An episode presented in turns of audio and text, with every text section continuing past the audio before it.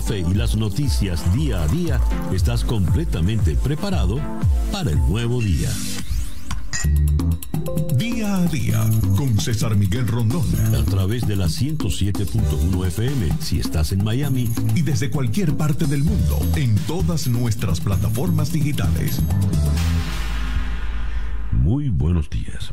Nos amanece ya este lunes 21 de marzo del año 2022 y son las 7 en punto de la mañana de este nuevo día. Sintoniza usted día a día. En la ciudad de Miami nos puede usted sintonizar por tres emisoras. Mundial 990M, 98.7 FM y Éxito 107.1 FM. También nos puede usted sintonizar por nuestro canal en YouTube en Conexión Web, donde recibo el saludo de Freddy Nieto, quien saluda a Barbarita desde Málaga, Henry Moreno Hernández desde Atlanta, Saed, Abón en Orlando, Gustavo Asín nos saluda desde Irak, mira tú, Meralia Velasco en Caracas, Maybel Rondón en Cochabamba, Bolivia, Valmore Guevara en Maracay, María Isabel Vargas en Palmersville, Tennessee, Rafael José Rubier Chacín en Alfareta, Carlos Cuevas en Filadelfia, Miver Quesada en Margarita, Joel Farías eh, en Bradenton, Bradenton, Florida, en Nelson Hernández en Tampa, Rocío Cisneros en Canadá, Miguel Colmenares en Melbourne, Elías Acevedo en Ciudad Bolívar. Y también recibo saludos en eh, el Instagram. Virginia León en Valencia, Venezuela. Douglas José Colmenares en Santiago de Chile. Eh, Yuya Carrasquel. Eh, a ver. Aquí está Floraliza pasando. Ingrid Nutrition. Buenos días, Ingrid. Jessica Pira en Maryland. Rolando Prada, eh, Reinaldo Prada, perdón, en Puerto Ordaz. Eh, Manuel en Kissimmee, Florida. Vignar Caldera. Bien, gracias a todos por reportar la sintonía de Día a Día. Día a Día es una producción de Flor Alicia Anzola eh, para En Conexión Web con Laura Rodríguez en la producción general, Bernardo Luzardo en la producción informativa, Carlos Márquez en la transmisión del YouTube. Carlos Márquez es el popular Calique. Jesús Carreño en edición y montaje, Daniel Patiño en los controles y ante el micrófono, quien tiene el gusto de hablarles, César Miguel Rondón. El reloj indica 7 y 3 minutos de la mañana. Calendario lunar. Para el día de hoy tenemos a la luna creciente en Escorpio. La luna de Escorpio es la luna de los misterios, es la luna de todo lo esotérico, de lo oculto, es la luna, por ser oculto también, no solo de brujos y brujas, sino también de espías. Eh, eh, estaba pensando en estos lenguajes de ahora del gobierno venezolano, espías y espíos. en fin es la luna de las bajas pasiones, es la luna de los muertos, es la luna eh, de los celos, es la luna del sexo, pero también es una buena luna, por ejemplo, para eliminar vicios y malos hábitos. Es excelente para renunciar, es excelente para arrancar de raíz todo aquello que no sirve, todo aquello que no funciona es una buena luna pues para renunciar y arrancar lo que no sirve. Luna creciente, no, luna menguante. La luna coronó el plenilunio, plenilunio el viernes, así que la luna de Escorpio está menguante. Luna menguante en Escorpio, Sol en Aries, cuando nos amanece este lunes 21 de marzo del año 2022 y que sea este para todos, en cualquier rincón del planeta que usted se encuentre, el mejor día posible. El 21 de marzo es el Día Internacional del Síndrome de Down, porque el síndrome de Down es, eh, se origina por la llamada eh, trisomía 21, es decir, entonces el día 21 del mes 3, Por ellos es este el día del síndrome de Down. Y los que participan de la causa se ponen las medias disparejas, los calcetines disparejas, uno de un tipo y otro del otro. Es una manera de saludar y ser solidarios con todos los amigos síndrome de Down. Y es también el Día Internacional de la Poesía. Así que por partida doble, hoy es el día de Barbarita, porque Barbarita es síndrome de Down y es poeta. De hecho, es mi poeta Down favorita. Felicitaciones a Barbarita.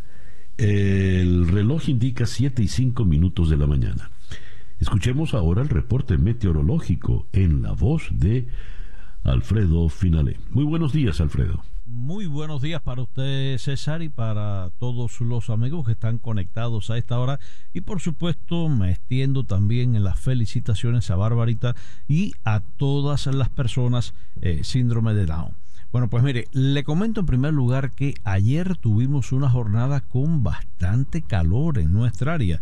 Quedábamos acá en el sur de la península con temperaturas entre 84 a 87 grados Fahrenheit en buena parte del área. Miami llegó a 87 grados 6 grados por encima de lo normal para esta fecha y ese calor lo tuvimos próximo al mediodía, 12 y 3 minutos, pero llegó incluso a 88 grados en sectores de Kendall. Hoy estamos amaneciendo con temperaturas de 71 grados en el área de Palm Beach, 72 en la zona de Fort Lauderdale y Miami, 75 Cayo Hueso. Anoche veíamos nublados incluso con actividad eléctrica en nuestra zona y es que pasó rápidamente un frente, hoy lo vemos ya sobre el estrecho de Florida. De hecho, para hoy una jornada mayormente estable solo alguna lluvia ligera aislada sobre sectores de los Cayos de Florida y el sector más al sur del condado de Miami-Dade, pero en general un día mayormente estable con poca nubosidad. Hoy temperaturas máximas quedando alrededor de 80 a 81 grados Fahrenheit, incluso inferior a 80 en algunos sectores del interior. Vamos a tener vientos de región noreste al este, algo fuertes, y así se van a mantener durante prácticamente la primera mitad de la semana. Me refiero a lunes, martes, miércoles, condiciones que vamos a mantenernos bajo la presencia de altas presiones, dominando el tiempo local, tiempo mayormente estable, prácticamente sin lluvia, muy bajo ese potencial de precipitaciones estos primeros tres días. Luego para jueves, viernes, se acerca un nuevo frente a nuestra zona, volverá a incrementar la nubosidad y el potencial de lluvias, pero luego disminuye otra vez para el fin de semana. Quiere eso decir que desde ahora les estoy pronosticando que el fin de semana volverá a tener condiciones estables y muy agradables para el desarrollo de actividades al aire libre. Muy buenos días para todos. Muchísimas gracias, Alfredo. Alfredo Finales, el meteorólogo de nuestra emisora hermana Actualidad 1040 AM en la ciudad de Miami. El reloj indica que ya son las 7 y 8 minutos de la mañana, esto es día a día. Conexión especial, el mundo en conflicto. Señores, estamos en el día 26 de la guerra y Ucrania rechaza entregarse a Mariupol entregar Mariupol a Rusia. Rusia había dado un ultimátum para arrasar con la ciudad. Eso se vencía ah, hace, unas cuantas horas y eh, eh, Ucrania dice no nos rendimos, de ninguna manera nos vamos a rendir.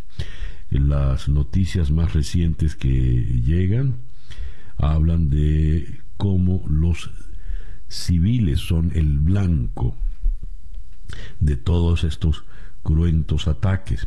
En el The New York Times tenemos soldados rusos toman la ciudad y los hogares y a los eh, ciudadanos de Mariupol que encuentran los toman como rehenes.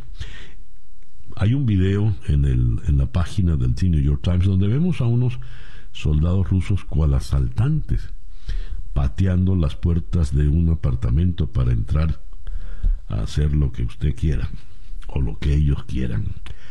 Eh, En el Washington Post, el gran titular, Ucrania rechaza rendir Mariupol.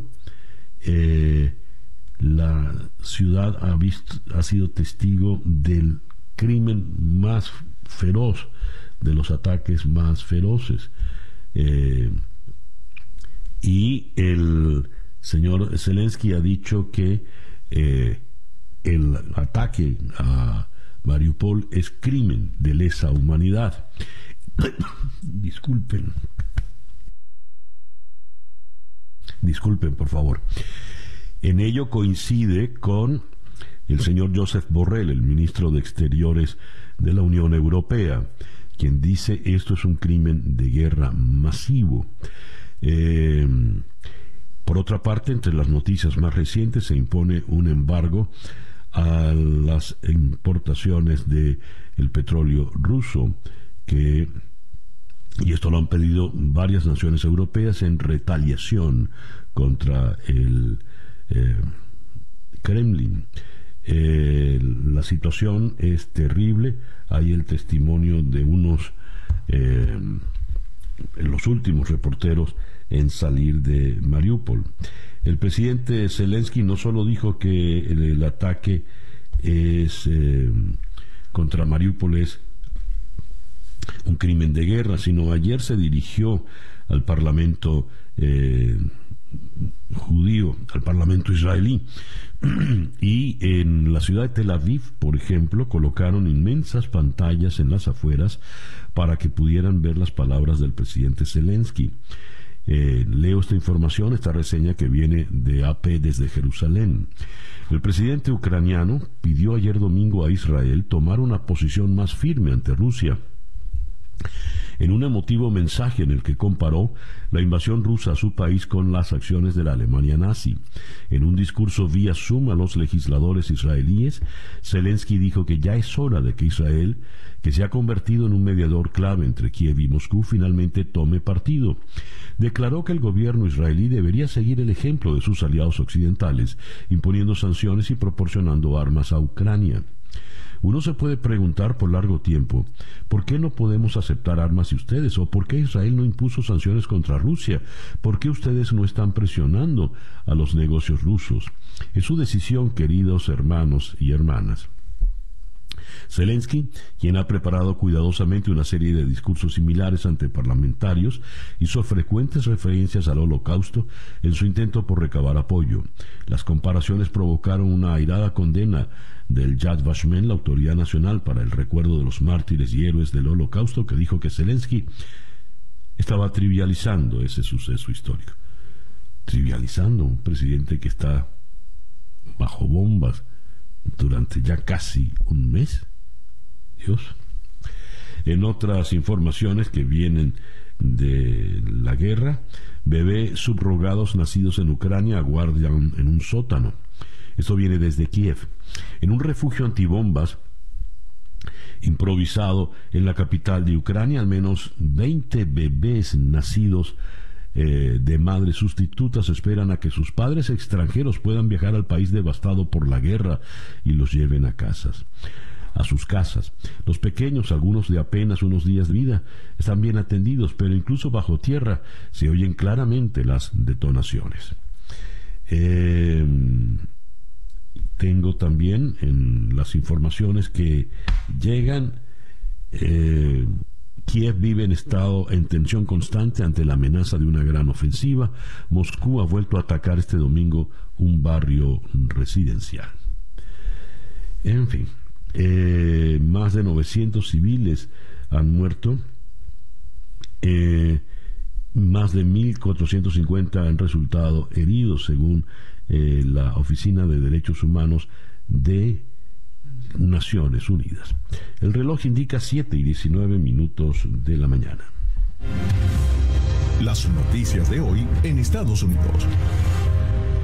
Washington, el presidente Joe Biden añadió una escala en Polonia a su próximo viaje a Europa para conversaciones urgentes con aliados europeos y de la OTAN en un momento en que las fuerzas rusas atacan ciudades y a civiles atrapados tras casi un mes de haber invadido Ucrania.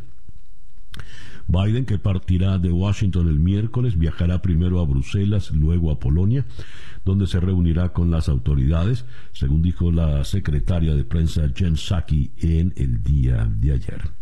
Polonia es un aliado crucial en la crisis ucraniana. El país alberga a miles de soldados estadounidenses y ha recibido a más personas que huyen de la guerra en Ucrania, más de dos millones que cualquier otra nación durante la mayor crisis de refugiados en Europa en varias décadas. Eh, por otra parte, Estados Unidos acelera el desarrollo de armas hipersónicas. Esta información viene desde Portland, en Maine. A la saga de Rusia, en el desarrollo de armas hipersónicas, la Marina de Estados Unidos se apresura a desplegar la primera, con la instalación en un buque de guerra que comenzará a finales del próximo año. Estados Unidos está en una carrera con Rusia y China para desarrollar estas armas que viajan a velocidades similares a las de los misiles balísticos, pero que son difíciles de derribar debido a su maniobrabilidad. El ejército ruso aseguró que el sábado y el domingo desplegó misiles hipersónicos contra objetivos en Ucrania, la primera vez que usa el arma en combate. Y aunque el Pentágono no pudo confirmar dichas aseveraciones, el ejército estadounidense busca apresuradamente ponerse a la par. Ya en informaciones más domésticas, balaceras, balaceras en todo el territorio nacional. Austin, Texas. Cuatro personas fueron heridas a tiros en el centro de Austin la madrugada de ayer, justo cuando la ciudad se prepara para el festival anual South by Southwest. La policía de Austin pidió a la ciudadanía, a eso de las 2 y 50 de la madrugada, mantenerse alejada del área debido a que el sujeto armado seguía prófugo. Sin embargo, poco antes de las 5 de la mañana, ya dijeron que ya tenían al sospechoso detenido. Eso fue en Austin, pero también tengo acá cuenta de una balacera en Houston. Un joven de 17 años murió y otros tres adolescentes resultaron heridos. Ayer también en la madrugada, al estallar un tiroteo tras una pelea en un estacionamiento en Houston frente a una fiesta de cumpleaños, según informaron autoridades. Los heridos son dos varones de apenas 17 años y una hembra de 14, según informó la policía del condado Harris. De momento no hay sospechosos identificados y no se sabe el motivo de la pelea. Uno de los jóvenes de 17 años estaba hospitalizado en condición crítica y el otro fue dado de alta con heridas leves, según añadieron las autoridades. La chica de 14 años fue tratada en el hospital, pero sus heridas no eran graves. Dumas, Arkansas. Al menos una persona murió y 24 resultaron heridas, incluidos niños, en un tiroteo el sábado por la noche ante una muestra de autos en el sureste de Arkansas. Keith Finch, jefe de la policía de la localidad de Dumas, dio la cifra de víctimas, pero dijo que en un primer momento no estaba claro cuántos menores habían resultado heridos. Había una persona detenida, aunque había habido varios tiradores, según dijo el jefe de la policía. Norfolk, Virginia, una reportera de un diario de Virginia fue una de las dos personas que perdieron la vida la madrugada del sábado en un tiroteo afuera de un restaurante y bar, según informaron las autoridades. Sierra Jenkins, periodista de 25 años, que cubría sucesos sobre educación para el diario The Virginian Pilot de Norfolk, murió en el Hospital General Sentara Norfolk tras la balacera ocurrida afuera de Chicho's Pizza Backstage, según las autoridades. Balaceras, balaceras, balaceras, y no hay control de armas. Eso pesan cambios en la forma de realizar el censo. Es hora de repensar el censo y otros sondeos que miden los cambios en la población de Estados Unidos.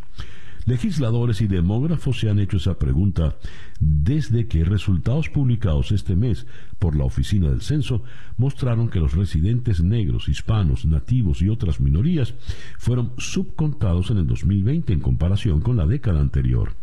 Además de eso, Los resultados de un amplio sondeo que compara los cambios de año con año en la vida de los estadounidenses tuvieron que descartarse porque las interrupciones causadas por la pandemia produjeron menos respuestas en 2020. El modelo actual de elaborar una lista maestra de direcciones enviar una invitación a todos, como invitar a las personas a una fiesta y esperar que respondan, y si no, ir a buscarlos, creo que es un sistema obsoleto, dijo Arturo Vargas, director ejecutivo de Naleo Educational Fund, una organización apartidista sin fines de lucro que apoya la participación política de los hispanos. Son las 7 con 24 minutos de la mañana. Estas son las noticias de Venezuela. El Pitazo informa. Fedenaga denuncia masacre en una finca de la Cañada de Urdaneta. La Federación Nacional de Ganaderos de Venezuela, Fedenaga, denunció ayer el asesinato de cuatro trabajadores en la finca Santomé, ubicada en el kilómetro 48 de la vía Maracaibo-Perijá, en el municipio La Cañada de Urdaneta. Mediante una nota de prensa, la organización informó que el hecho se registró cerca de la una de la madrugada del día de ayer. Las víctimas fatales fueron identificadas como Ramiro González, Nelson González, Emilio Fernández y Juan Montiel, todos trabajadores de la finca y padres de familia. La federación había obtenido información de que hace dos semanas atrás hubo un intento de extorsión encabezado por alias JL, del grupo delincuencial Los Cañaderos. Eh, siguiendo en el estado Zulia, extorsionadores lanzan granada contra panadería y carnicería de Cabimas. El artefacto explosivo no detonó y atribuyen el hecho a bandas delictivas que imponen terror en la zona. Este es el segundo atentado que se registra en la costa oriental del lago en lo que va del año y el tercero en el Zulia. Una clínica en Maracaibo y una discoteca de Ciudad Ojeda padecieron el mismo tipo de extorsión. Siguiendo en el estado Zulia, Corpoelec restringe 19% de la demanda eléctrica. El ministro de Energía Eléctrica, Néstor Reverol, general para más señas, anunció que los racionamientos eléctricos se aplicarán en la región zuliana hasta finales de abril. Qué esperanza si hay apagones cuando no hay racionamiento. Se imaginarán ahora que anuncian el eh, racionamiento. Leo en al navío murió otra venezolana luego de cruzar la selva del Darién. Sufrió un infarto. Otra venezolana murió luego de atravesar el tapón del Darién entre la frontera de Panamá y Colombia, cuando iba en compañía de su esposo, su madre y tres hijos. Merimbar Paola Gómez Díaz, oriunda de Caricuao, en Caracas, murió el 17 de marzo luego de cruzar la selva. Según refiere la cuenta Chamos Noticias Panamá, la señora Gómez inició su trayecto en compañía de su esposo, su madre y sus tres hijos, de uno, dos y quince años pero debido a heridas en sus pies causadas por las complicaciones del camino, le pidió a su pareja que continuara con los pequeños. La venezolana se quedó en la selva en compañía de su madre. Caminaron 12 días hasta llegar a un campamento de la Organización Internacional para las Migraciones, OIM Panamá, lugar donde la familia se reencontró. Sin embargo, cuando decidieron abordar un autobús que los llevara a Costa Rica, Gómez Díaz estaba exhausta y sufrió un infarto. En el estímulo leo que el negocio de comprar casas baratas, remodelarlas y revenderlas crece en Venezuela. Cerca del 20% de la población del país emigró, pero otros han decidido quedarse y enfrentar la crisis reinventándose. Algunos aprovechan oportunidades de inversión en el sector inmobiliario, compran viviendas a precios de gallina flaca, las remodelan para agregarles valor y luego las venden hasta por el doble de lo que pagaron. Y Susana Rafali, nos dice que el consumo de proteínas disminuyó casi 80% en Venezuela. La nutricionista e investigadora de Caritas dice que hay que reactivar el aparato productivo nacional y fomentar una importación masiva de alimentos, pero con criterio nutricional. Casi el 25% de los niños menores de seis meses evaluados por la organización tienen desnutrición aguda. Y eh, Cierro con una observación política que leo en efecto Cocuyo. Es impostergable que Guaidó se plantee una estrategia realista según analistas. La figura de Juan Guaidó como líder político de oposición enfrenta un desgaste a partir de que los objetivos de cambio político plasmados en el Estatuto de Transición a la Democracia y resumidos en un mantra, cese de la usurpación, gobierno de transición y elecciones libres en el año 2019, no se cumplieron a la fecha de hoy. Las cifras de popularidad cayeron de 50% hasta no superar 14% en la actualidad de acuerdo con firmas encuestadoras como Delfos.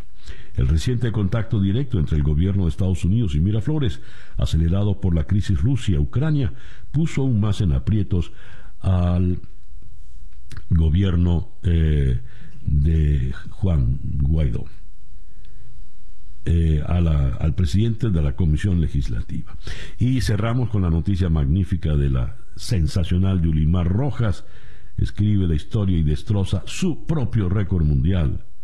15 metros 74 centímetros. Increíble esta muchacha. 7 y 30 minutos de la mañana. Escuchas día a día con César Miguel Rondón. Rápidamente nuestra ronda de entrevistas para el día de hoy.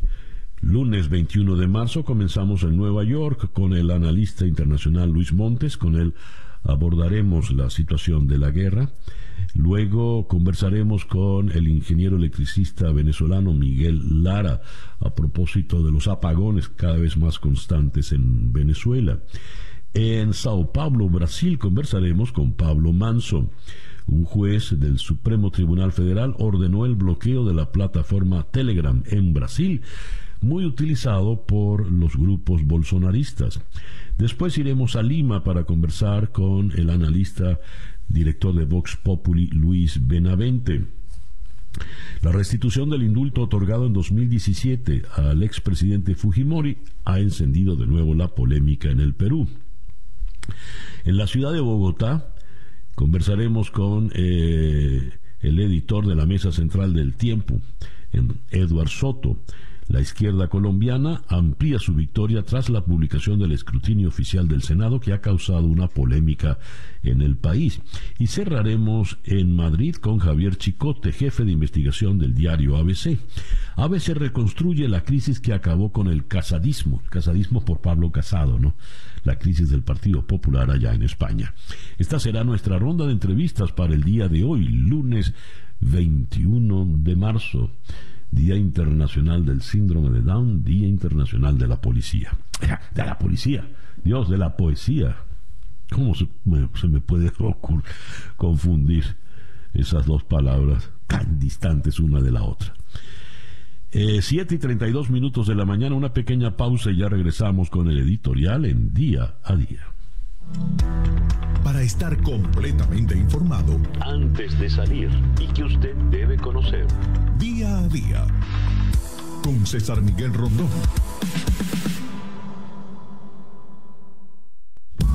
Escuchas día a día con César Miguel Rondón.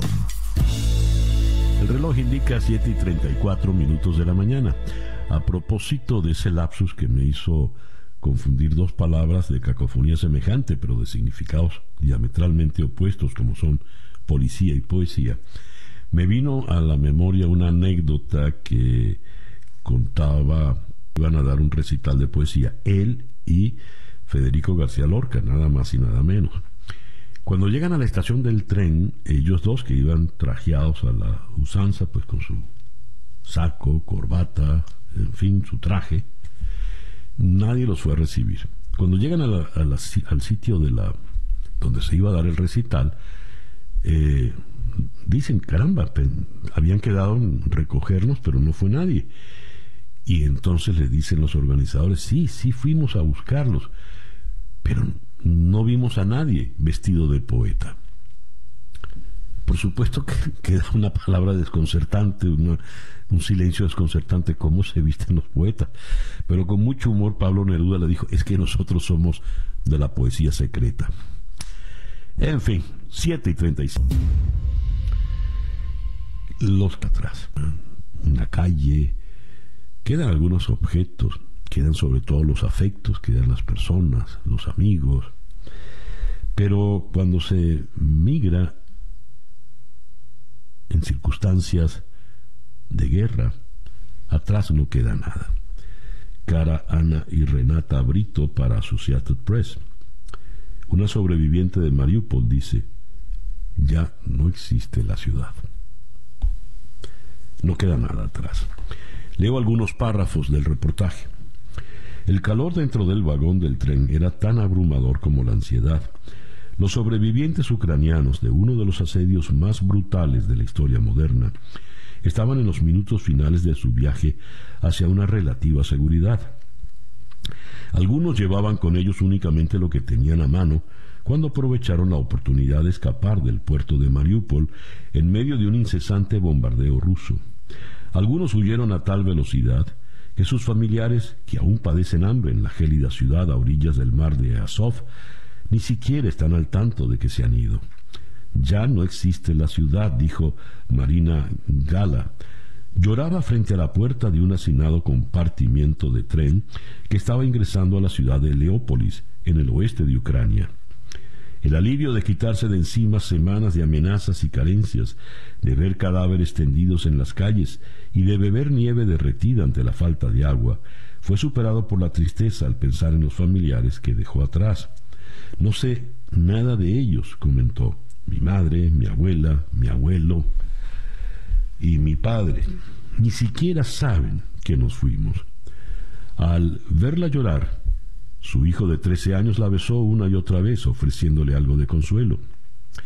Según las autoridades de Mariupol, casi el 10% de los 430.000 habitantes de la ciudad han escapado en la última semana, arriesgando su vida en las caravanas que salen. Esta es una salida aparentemente sin retorno, sin regreso. ¿Por qué es regresar a dónde? Otra obra para recordar al señor Putin. 7 y 38 minutos de la mañana. Esto es día a día. Noticias de Cuba. El Estado cubano solo concluyó el 42% de las viviendas previstas para 2021. El año pasado se terminaron 18.645 viviendas de los planes estatales, de las cerca de 44.400 previstas. Eh, según el informe del Ministerio Cubano de la Construcción, eh, que recogieron este fin de semana medios oficiales, el año pasado se terminaron estas 18.645 viviendas, pero muy por debajo de lo que se esperaba. Esto lo leo en 14 y medio, donde también viene la información. Yudinela Castro Pérez, madre del joven preso político de 18 años, Roland Jesús Castillo Castro, manifestante del 11 de julio, se encuentra ingresada en el hospital Julio Trigo en La Habana, luego de atentar contra su vida, según confirmaron fuentes familiares a 14 y medio. Castro se encuentra fuera de peligro. Ya se está recuperando, se encuentra bajo tratamiento en la sala de psiquiatría del Julio Trigo, dice María Teresa Pérez, madre de Castro. La mujer, paciente de leucemia, también ha sufrido varias crisis por este padecimiento en los últimos meses.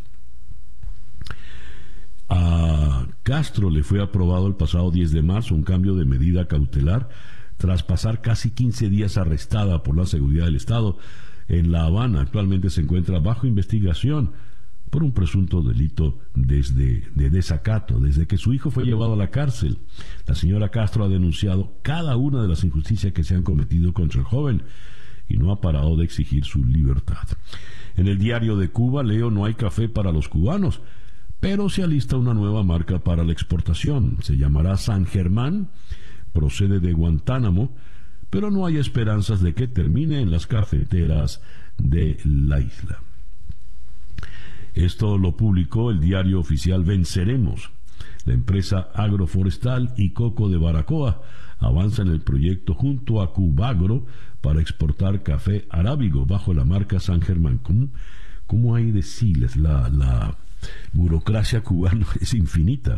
Y también en el diario de Cuba, al menos hasta mañana martes, sigue fuera de servicio la principal generadora de electricidad de Cuba. Suponemos que allá también hay iguanas. Son las 7 y 43 minutos de la mañana.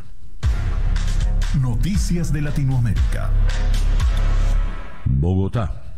Un problema que no tenía Colombia le apareció con las legislativas del 13 de marzo. Dudas sobre la transparencia de su sistema electoral luego del conteo de los votos de Senado y Cámara a tan solo 70 días de unas cruciales elecciones presidenciales. La primera protesta vino de la coalición de izquierdas, Pacto Histórico, al denunciar como fraude que en unas 29.000 mesas no le aparecía ni un solo voto. Una situación a todas luces imposible, no solo porque equivalen al 25% del total, sino porque esa fuerza fue la más votada el domingo pasado. Esa denuncia y las similares de otros partidos ponen en tela de juicio la imparcialidad de la Registraduría Nacional, entidad que organiza las elecciones, que una semana después sigue sin aclarar lo sucedido y lo atribuye a errores, entre comillas, de diverso tipo, mientras los analistas políticos coinciden en señalar que no se puede hablar de fraude. Siguiendo en Colombia, Gustavo Petro, candidato presidencial del izquierdista Pacto Histórico, tiene el 32% de la intención de voto para las elecciones del próximo 29 de mayo en Colombia, según un sondeo publicado ayer domingo en el que el derechista Federico Fico Gutiérrez alcanza el 23%. La encuesta del Centro Nacional de Consultoría, la primera tras los comicios legislativos del domingo pasado, y encargada por la revista Semana, muestra que Petro aventaja por nueve puntos a Gutiérrez de la coalición Equipo por Colombia. Brasilia. El juez del Supremo Tribunal Federal de Brasil, que había ordenado suspender la aplicación de mensajes Telegram, revirtió este domingo su propia decisión, después de que la compañía cumpliera las órdenes judiciales que motivaron el bloqueo. Considerando que se atendieron integralmente las solicitudes del tribunal, revoco la decisión de suspender completa e integralmente el funcionamiento de Telegram en Brasil. Así escribió el juez Alexandre de Moraes en un documento divulgado en el día de ayer. La decisión de bloquear la plataforma en todo el país no llegó a ponerse en práctica, aunque algunos operadores habían anunciado que ya no estaría disponible desde hoy, lunes. Telegram continuó funcionando normalmente durante el fin de semana. Lima. El gobierno de Perú declaró en emergencia al sector agrario del país durante 120 días con el objetivo de impulsar acciones que permitan fortalecer la llamada segunda reforma agraria, según informó ayer el presidente Pedro Castillo. Managua. El gobierno de Nicaragua informó ayer domingo que se mantendrán los precios de los combustibles, incluido el diésel, el más utilizado por el transporte de carga y el transporte público, que rebasan los 4 dólares por galón. Montevideo. Con actos, encuestas, acusaciones y polémicas declaraciones, Uruguay entra en la recta final hacia el referéndum del 27 de marzo contra 135 de los 476 artículos de la Ley de Urgente Consideración, proyecto estrella del Ejecutivo, encabezado por el centro derechista Luis Lacalle Pou. Este referéndum que los analistas ven como una suerte de consulta sobre el apoyo o rechazo a la gestión del mandatario en los primeros dos años de su mandato, valora artículos que versan sobre seguridad, empresas públicas, educación o vivienda, entre otros aspectos. La Fiscalía del Estado, Fiscalía General del Estado Mexicano de Oaxaca, comunicó ayer el asesinato del ex candidato a la alcaldía de la ciudad de Santiago, Amiltepec, Edilberto Pastrana, después de que recibiera varios tiros en la medianoche del sábado cuando llegaba a su casa. Pastrana, quien en 2021 fue candidato del Partido del Trabajo a la alcaldía de Santiago Jimeltepec, un municipio al sur del país, fue atacado por varios hombres encapuchados, según informó la prensa local. Son las 7 y 48 minutos de la mañana. La información del mundo día a día. A pesar de la ofensiva contra Mariupol y de no rendir la ciudad, para Volodymyr Zelensky afirmó que está preparado para negociar con Putin para poner fin a la guerra, pero descartó reconocer la independencia del Donbass y la soberanía rusa sobre Crimea, exigencias fundamentales de Putin. Bruselas, el alto representante de la diplomacia de la Unión Europea, Joseph Borrell, afirmó que Rusia está cometiendo muchos crímenes de guerra en Ucrania y tildó lo que estaba ocurriendo en Mariupol como un masivo crimen de guerra. Rusia está verdaderamente cometiendo muchos crímenes de guerra. Esa es la palabra, tenemos que decirlo. Lo que está pasando en Mariupol es un masivo crimen de guerra, destruyendo todo, bombardeando y matando a todo el mundo de forma indiscriminada. Eh, eso indicó Borrell a la prensa a su llegada a un Consejo de Ministros de Exteriores de la Unión Europea. Ciudad del Vaticano. El Papa Francisco suplicó a la comunidad internacional que se comprometa a que cese la guerra en Ucrania tras la invasión de Rusia que calificó de repugnante y una masacre insensata tras rezar el ángelus en la plaza de San Pedro. Eh, Jerusalén. El presidente ucraniano Volodymyr Zelensky pidió ayer a Israel tomar una posición más firme ante Rusia en un emotivo mensaje en el que comparó la invasión rusa a su país con las acciones de la Alemania nazi. Seúl. El presidente entrante de Corea del Sur anunció ayer que no se alojará en el Palacio Presidencial, sino que establecerá una oficina en el Ministerio de Defensa para comunicarse mejor con el público.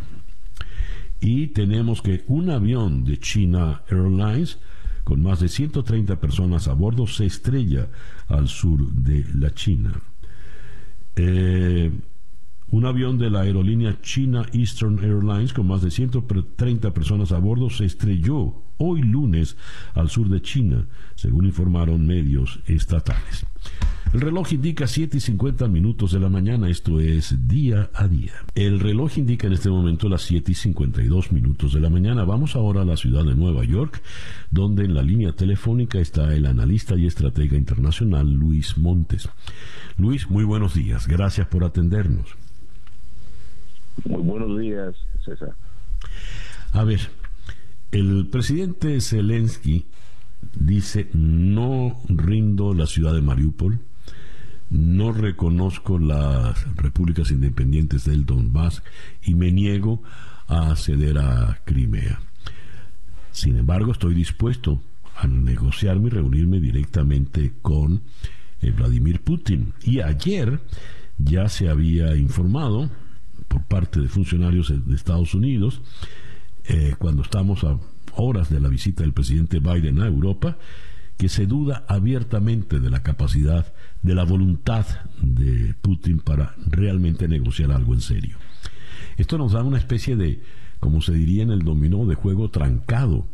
¿De qué manera puede solucionarse esta tranca para llegar a una solución cuando la guerra ya está en su día 26 y cada día cobra más víctimas y destrucción?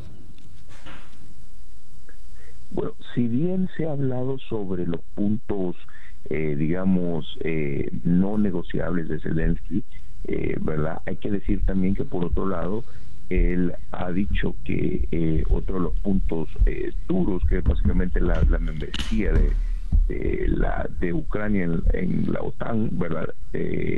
ha sido también, ha dicho claramente de que él podría negociar eso. Lo que sí es, es cierto es que como presidente de una república independiente y soberana. Eh, sería, eh, creo que Zelensky no le haría, no, no estaría haciendo lo correcto en, y tomar una posición débil en básicamente ceder esos territorios eh, orientales de Ucrania de un solo a Putin, porque si usted ofrece eso de primas a primera, eh, ¿verdad? Entonces, ¿qué es lo que básicamente eh, de, forma a pedir Putin toda la, todo el territorio? Creo que como una medida de negociación, creo que eh, Zelensky y también como una, una medida eh, soberana, de una república soberana, creo que es importante vaya a marcar ese, ese paso. Luis, ¿qué nos puedes decir? ¿Qué expectativas reales hay? Eh, con el viaje del presidente Biden a Europa, primero en Bruselas y ahora agregó visitar Polonia.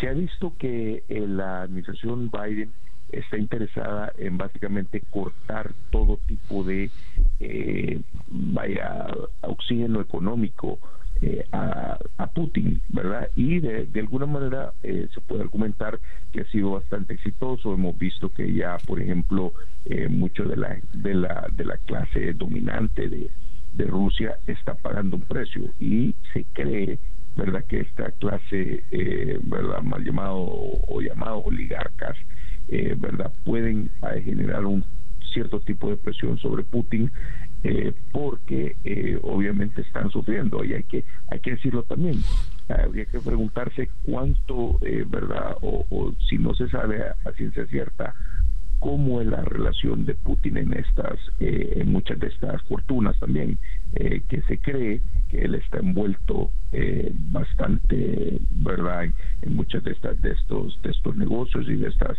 de estas empresas.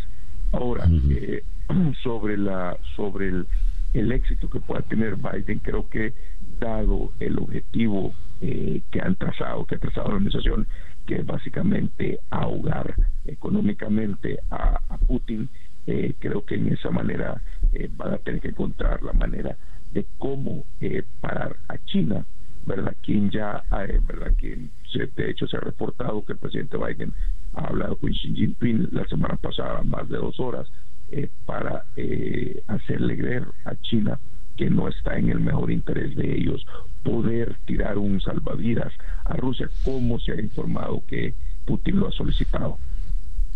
¿Y qué le dijo el presidente chino al presidente Biden?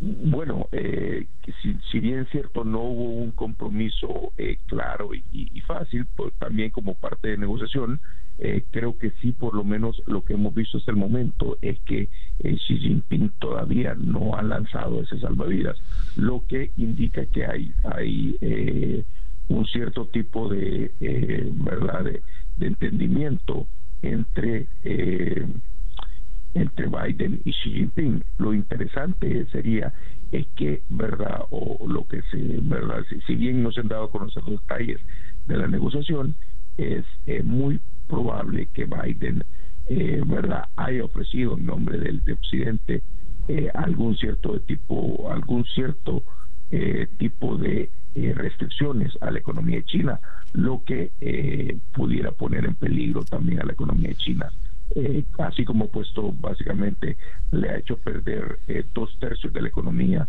el perdón, de la, del, valor al, a la moneda rusa. Luis, muchísimas gracias por atendernos en la mañana de hoy. Muchas gracias, Luis Montes es analista internacional, nos habló desde la ciudad de Nueva York. El reloj indica en este momento 7 y 58 minutos de la mañana. Una pequeña pausa y ya regresamos en día a día. Para estar completamente informado antes de salir y que usted debe conocer. Día a día. Con César Miguel Rondón. El reloj indica en este momento las 8 y 6 minutos de la mañana, esto es día a día.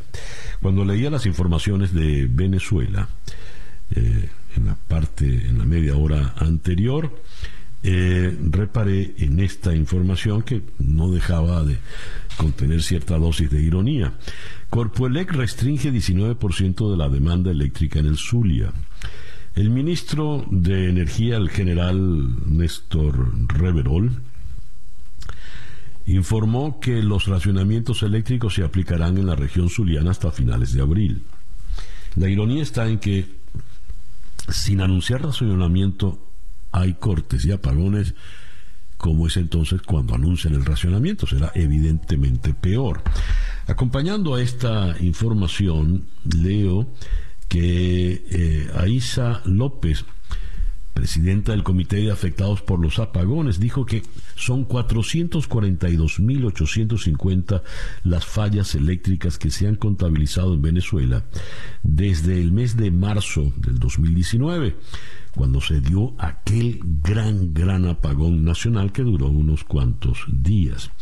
Ella dice, el sistema eléctrico nacional sigue estando apagado debido a la baja inversión y a la falta de mantenimiento.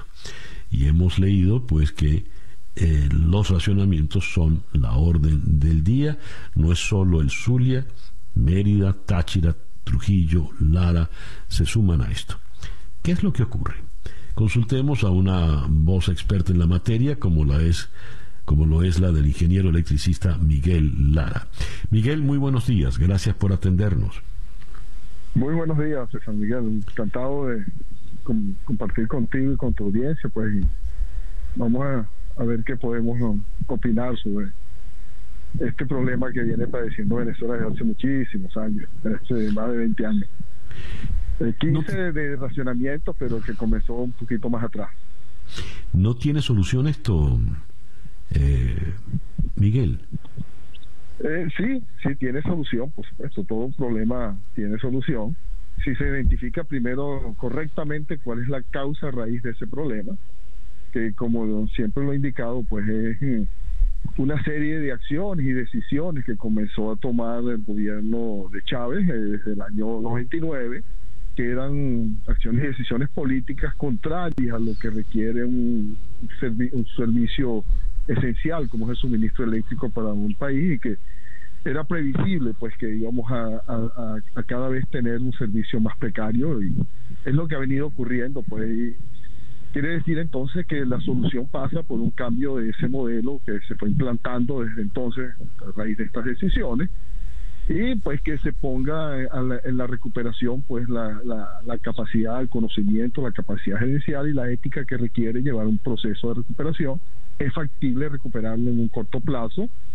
Eh, nosotros hemos evaluado que en tres años es factible ya haber acabado con la calamidad de los, de los racionamientos y los cortes y de haber comenzado a, a, la infraestructura pues a tener la confiabilidad y la calidad de servicio que, requiere, que requiere una sociedad si, si quiere progresar y avanzar como es el servicio eléctrico.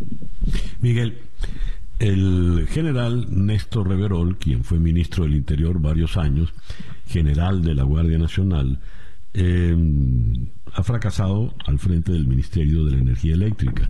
Él no tiene que saber de electricidad, pero es general de la Guardia Nacional y sí debería saber de, medidas de seguridad, de control y sobre todo de, ser un experto en prevenir saboteos. Pero resulta que también es, ha fracasado como general porque eh, cada vez que hay un apagón mm, lo, lo atribuye a un tipo de saboteo aquí, saboteo allá. Siendo así, eh, y, estando todas las eh, instalaciones eléctricas militarizadas desde hace ya un buen tiempo, mucho antes de que este general llegase al ministerio, ¿cuál es la verdad del problema entonces? Sí, ciertamente, pues eh, como tú dices, esas instalaciones no tienen acceso, sino están restringidos eh, todo, inclusive hasta la información que, era pública, no hay, no, no lo conoce la, pues, los usuarios, qué es lo que está pasando realmente con, el sistema eléctrico. Entonces, eh, bueno, el fracaso viene porque eh, lejos de cambiar el modelo, de la forma de gestionar y gerenciar el sistema eléctrico, se profundiza.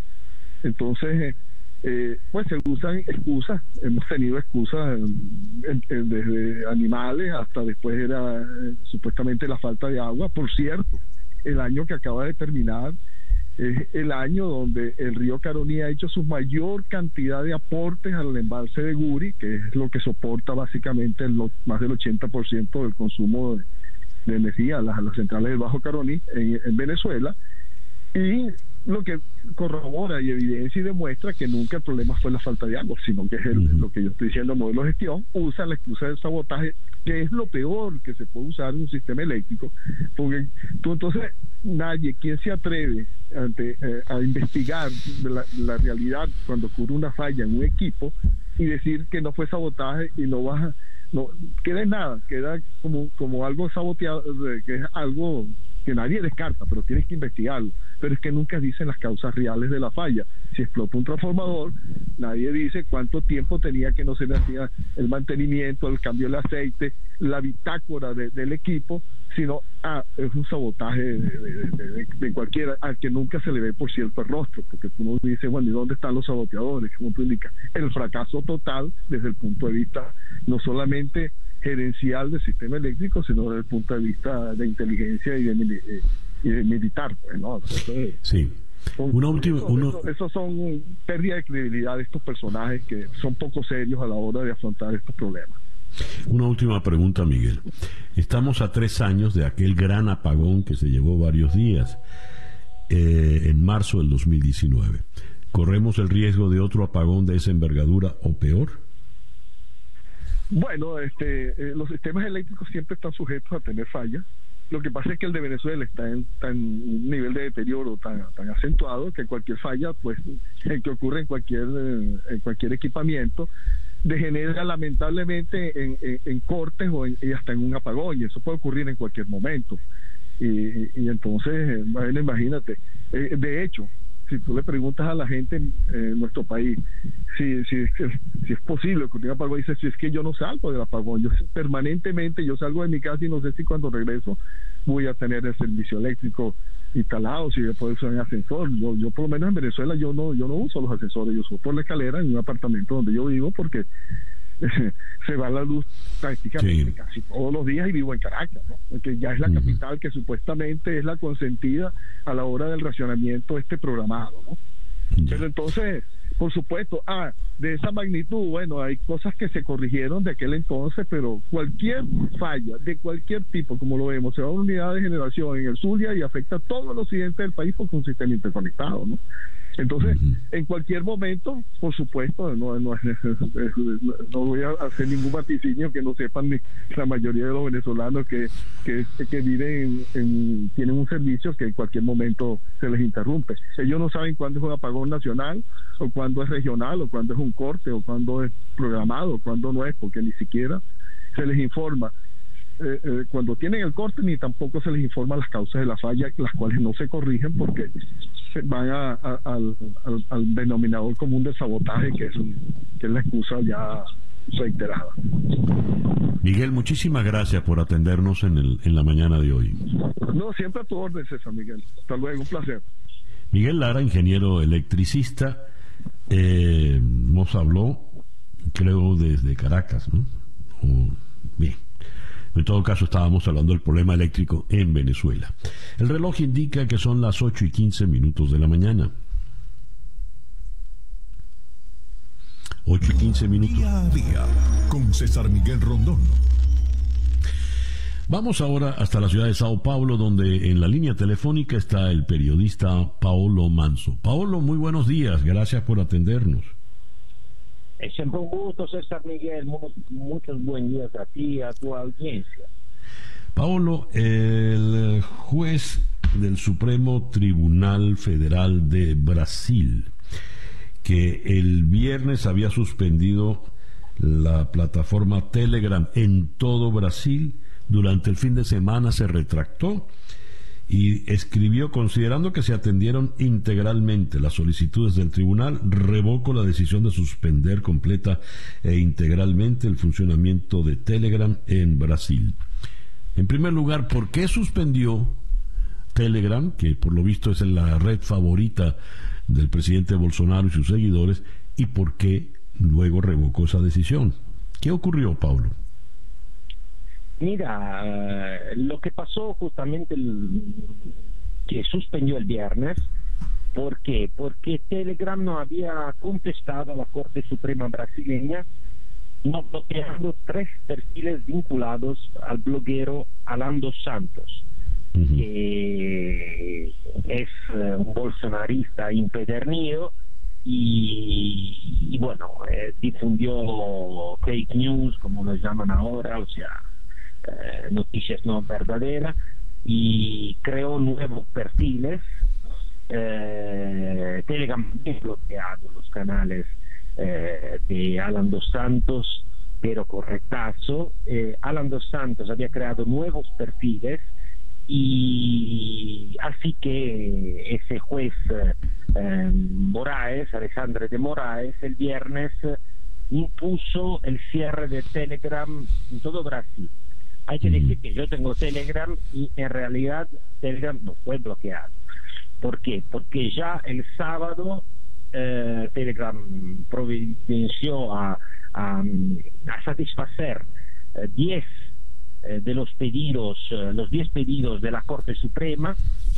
si quieres te lo, te lo puedo enumerar, pero son detallar la ganancia financiera de los perfiles, suspender la monetización de los mismos, eh, bloquear eh, los perfiles Alan dos Santos, Artigo 220 Terza Libre, etcétera, etcétera, etcétera. El sábado ya había providenciado eh, el domingo, disculpadme, ya había mm, providenciado a la mañana a, satisfacer siete de los diez pedidos de la Corte y ayer, eh, domingo, a la tarde, eh, todos los pedidos de la Corte, así que ayer a la noche Alexandra de Moraes mm, determinó de revocar ese bloqueo, que en realidad, como te dije, nunca tuvo lugar, de hecho, porque mi Telegram funcionó eh, siempre. Digamos que eh, ese hecho, eh, paradójicamente, hizo ganar a la familia Bolsonaro, es decir, el presidente y los hijos Flavio, Jair y Eduardo, leo aquí en los medios brasileños, 128 mil seguidores en Telegram en apenas tres días. O sea, ese episodio de bloqueo eh, de la aplicación terminó teniendo un saldo positivo para el presidente y sus aliados que, como justamente subrayaste tú, uh, usa mucho esa plataforma, uh, más que Facebook, para difundir sus mensajes y hacer su campaña electoral. no olvidamos que ese es un año de elecciones presidenciales, porque se vota, se vota en octubre. Ya lo veo. Paolo, muchísimas gracias por atendernos en la mañana de hoy. No, por favor, es un gusto. Siempre. Paolo Manso, desde Sao Paulo, en Brasil. 8 y 20 minutos de la mañana acá en Día a Día. La restitución del indulto otorgado en 2017 al expresidente Alberto Fujimori encendió la polémica en Perú entre opositores y partidarios de esa medida y motivó las primeras manifestaciones de preocupación de organismos internacionales de derechos humanos. ¿Qué ha ocurrido y qué puede ocurrir? Vamos a la ciudad de Lima, donde en la línea telefónica está Luis Benavente, director de la consultora Vox Populi. Luis, muy buenos días, muchísimas gracias por atendernos. Luis, se cayó la llamada con Luis Benavente en Lima. Leo acá la información. Eh, la restitución del indulto otorgado en 2017 a Fujimori alzó la polémica en Perú entre opositores y partidarios de esa medida y motivó las primeras manifestaciones de preocupación de organismos internacionales de derechos humanos. Mientras aún se espera que se publique la resolución del Tribunal Constitucional, que el pasado jueves aceptó un recurso que permitirá a Fujimori salir de la cárcel en los próximos días, la Comisión Interamericana de Derechos Humanos expresó su profunda preocupación por la reactivación del indulto. Y a nivel interno, el presidente del Consejo de Ministros, Aníbal Torres, comparó a Fujimori con Adolfo Hitler, mientras que la presidenta del Poder Judicial, Elvia Barrios pidió no polarizar más la situación que afronta su país. Ahora sí tenemos a Luis Benavente en la línea telefónica. Luis, muy buenos días. Gracias por atendernos. Buenos días, César Miguel. ¿Cuál ha sido el, el argumento del Tribunal Constitucional para eh, ratificar el indulto, restituirlo?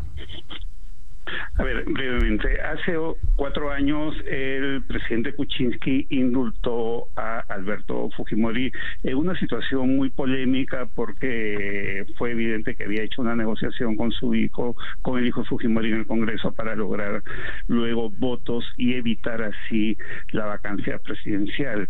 Eh, Fujimori salió, dio pie a una reacción popular muy fuerte, mucho más en contra de él, en contra del indulto, mucho mayor a la que ha ocurrido en esta oportunidad. La Corte Suprema de Justicia desconoció el indulto y Fujimori volvió a prisión. Ahora, la semana pasada, el Tribunal Constitucional ha resuelto que lo actuado por la Corte Suprema no era válido, por lo tanto, el indulto no podía ser eh, rechazado por una instancia judicial lo cual habilitaba ya la salida de prisión de Fujimori. Y ahí es donde se suscita nuevamente una polémica de orden jurídico junto a las discrepancias políticas, por cuanto Fujimori sigue dividiendo al país, tiene grandes defensores y tiene muchísimos y grandes detractores. Luis, esto le da algún respiro al presidente Castillo, ¿no? Que no ha parado de tener inconvenientes desde que asumió el poder. Políticamente hablando, ¿cuál es la situación en este momento, más allá del indulto a Fujimori? Sí, claro, el indulto o, la resolución del Tribunal Constitucional desvía la atención del tema de la vacancia. Eh, por otro lado, la vacancia eh, tiene un plazo un poco largo, inusual.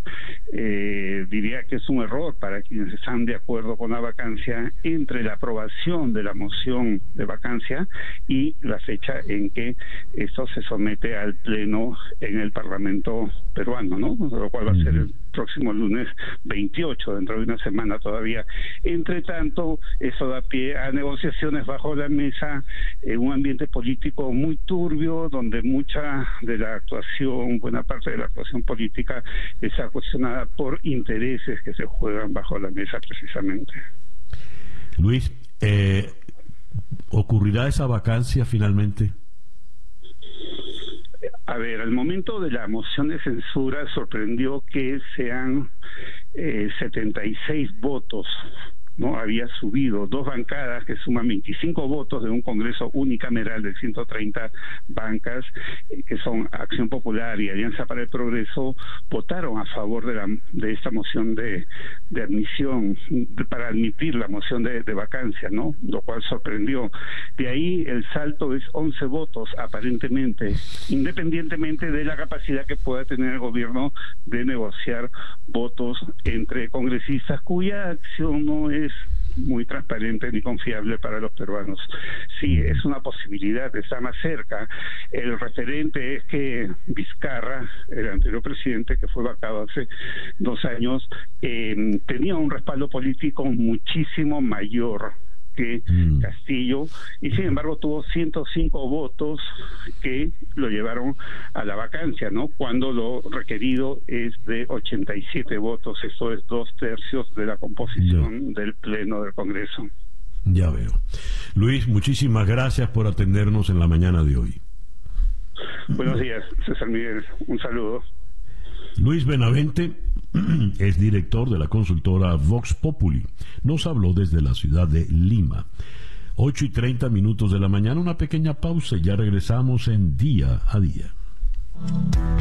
Para estar completamente informado, antes de salir y que usted debe conocer, día a día, con César Miguel Rondón. El reloj indica en este momento 8 y 36 minutos de la mañana. Esta noche a las 7, hora del este, en conexión, tendremos por el circuito, por TVV Network, tendremos una conversación con Joaquín Sánchez Mariño desde Kiev para ponernos al tanto de las últimas situaciones de la guerra en Ucrania. Luego iremos a un lugar no indicado por razones de seguridad para conversar con Sebastiana Barraes. La misión de determinación de los hechos recordó lo que el informe de la señora Bachelet cayó sobre Venezuela. La muerte del general Baduel y las reformas de ley sin garantías. La misión internacional, presidida por la jurista portuguesa Marta Valiñas, considera que una reforma legal por sí sola es insuficiente si no se implementa de modo adecuado en Venezuela. Luego iremos a Washington para conversar con Gustavo Alegret, director eh, de programas de NTN 24 en Estados Unidos. Con él abordaremos el viaje que realizará recién el presidente Biden a Europa a, la, a Bruselas, a la Unión Europea y luego a Polonia. Y cerraremos en Miami con Catherine Chacón, la curadora de la exposición Miradas de Agua aquí en Miami. Eso será esta noche a las 7 hora del este en conexión por TVV Network, canal 427 de DirecTV Now, 654 en Comcast, 934 en Charter Spectrum, 411 en Blue Stream y 250 en Atlantic Broadband. El reloj dice 8 y 38 minutos de la mañana. Sintonizas día a día con César Miguel Rondón. Leo este despacho de la agencia EFE proveniente de Bogotá. Un problema que no tenía Colombia le apareció con las legislativas del 13 de marzo. Dudas sobre la transparencia de su sistema electoral luego del conteo de los votos de Senado y Cámara a tan solo 70 días de unas cruciales elecciones presidenciales. ¿Qué ocurrió? En la ciudad de Bogotá, en la línea telefónica, está el editor de la mesa central del diario El Tiempo, Eduard Soto. Eduard, muy buenos días, gracias por atendernos. ¿Qué tal, César Miguel? Un saludo muy especial para ti y para toda tu audiencia. ¿Qué ha ocurrido? ¿Qué pasó con las elecciones del 13 de marzo y por qué vienen ahora las dudas? Las dudas vienen, César Miguel, porque hay una diferencia muy grande entre lo que acá se llama el preconteo, que es un conteo rápido, que es básicamente de carácter informativo para anunciar los resultados rápidamente, y lo que fue el escrutinio como tal, que el escrutinio sí se hace voto a voto con la presencia de autoridades, de jueces, en fin, y de representantes de los partidos políticos. Entonces, la diferencia entre las cifras iniciales que se anunciaron en ese preconteo y las cifras de verdad anunciadas en el escrutinio son muy diferentes para partido y partido. Por ejemplo, para citar algo, el Partido Conservador perdió 12 mil votos más o menos, el Partido Centro Democrático, el es decir, el del expresidente Álvaro Uribe, perdió 54 mil votos, eh, Centro Esperanza perdió 50 mil votos, mientras que el movimiento de Gustavo Petro, el, pacto histórico, eh, ganó aproximadamente 390 mil votos en esta entre, en, este escrutinio.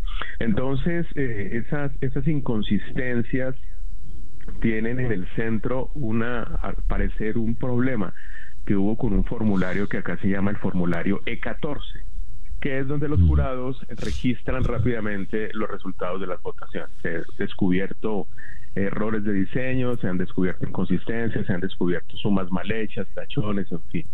Y ese es básicamente el problema. El expresidente Uribe dice no se pueden aceptar los resultados de los comicios legislativos.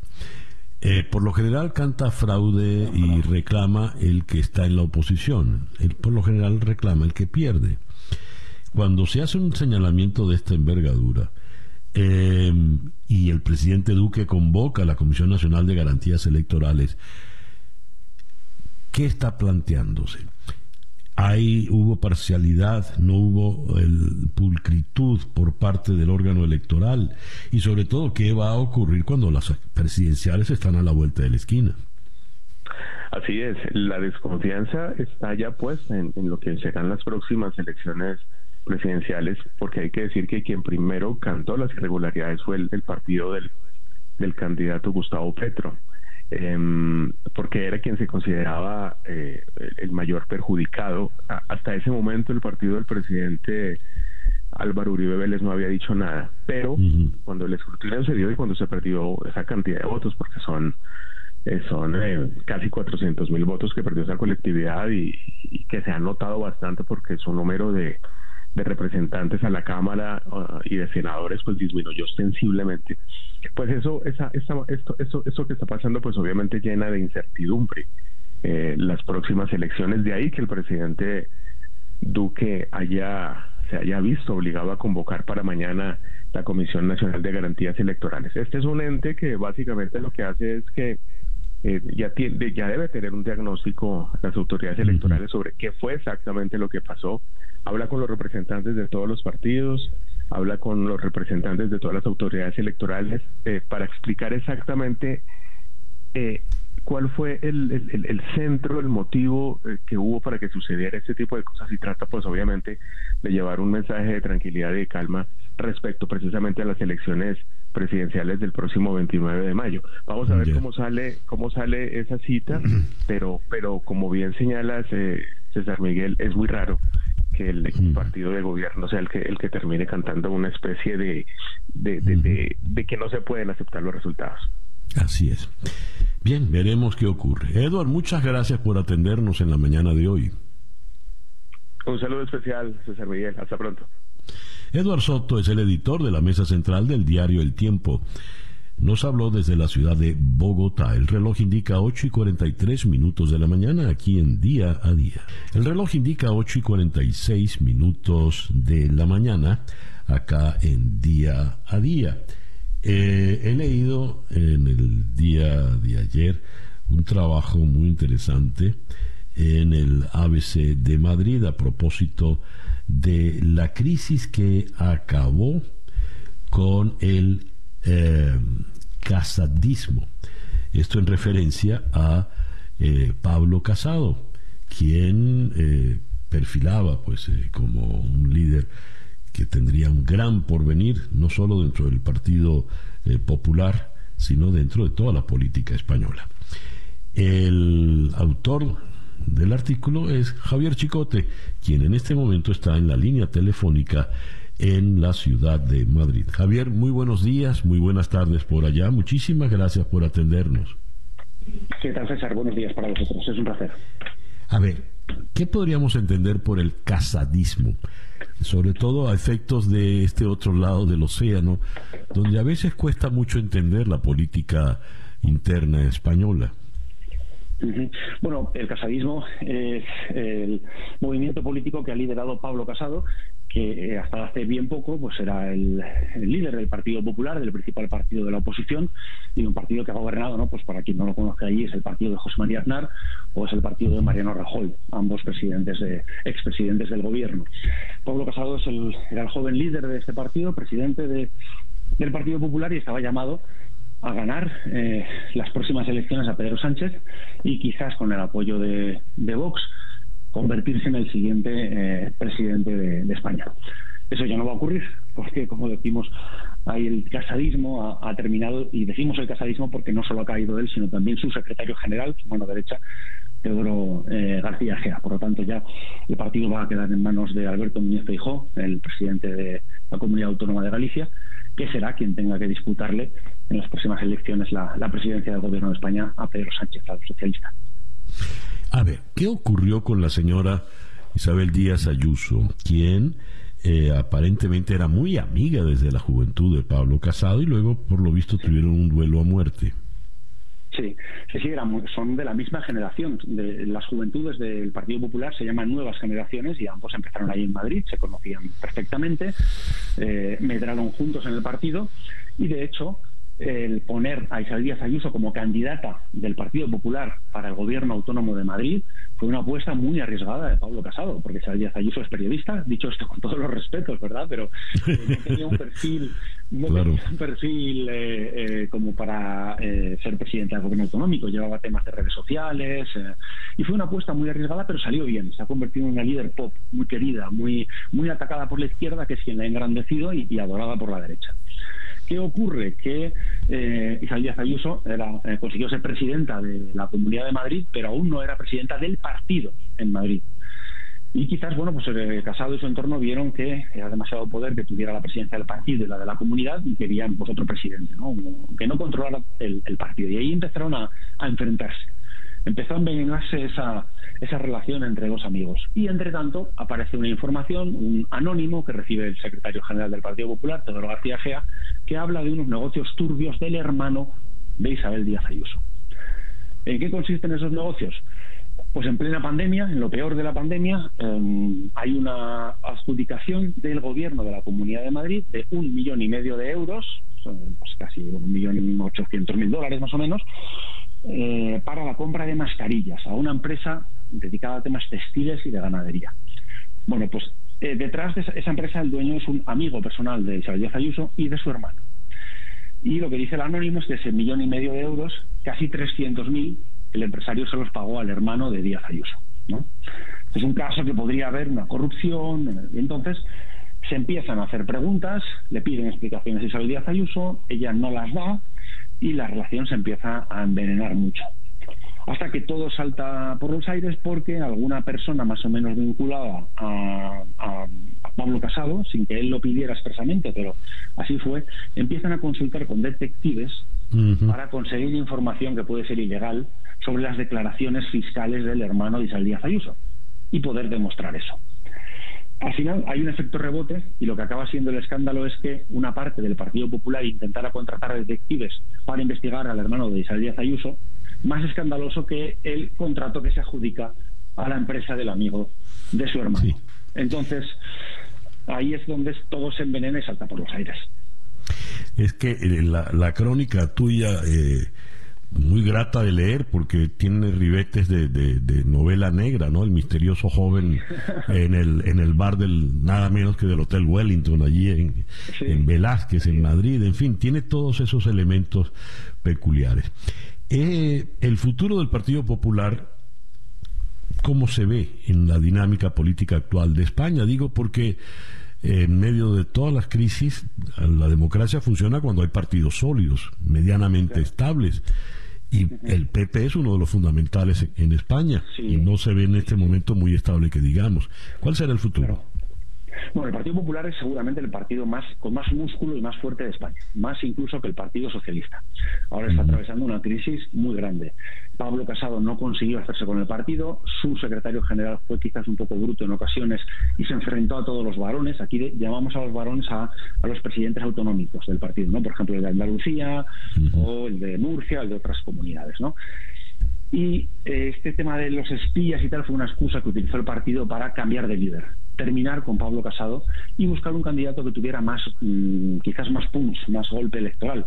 Aunque yo creo que Pablo Casado, mi impresión es que habría ganado las elecciones, hay quien lo veía eh, flojo. Entonces el partido lo que hace es buscar a la persona que lleva años sonando como el más sobresaliente de todos y que ya en el pasado renunció a intentar liderar el Partido Popular a nivel nacional y por eso fue Pablo Casado el líder. Que, y este es Alberto Núñez Feijóo.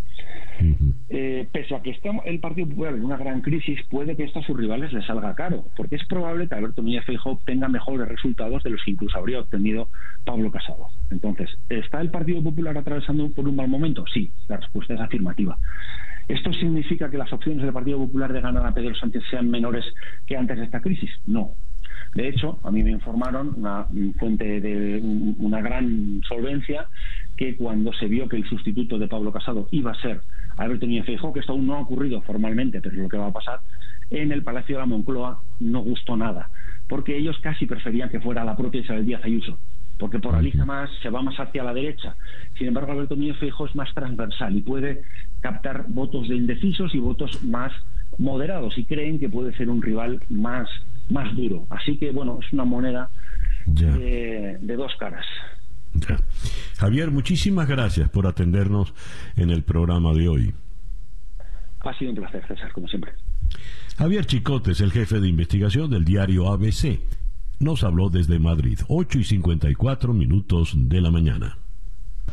Es una producción de Floralicia Anzola para En Conexión Web, con Laura Rodríguez en la producción general, Bernardo Luzardo en la producción informativa Carlos Márquez Calique en la transmisión de YouTube, Jesús Carreño en la edición y montaje, Daniel Patiño en los controles y ante el micrófono, quien tuvo el gusto de hablarles, César Miguel Rondón.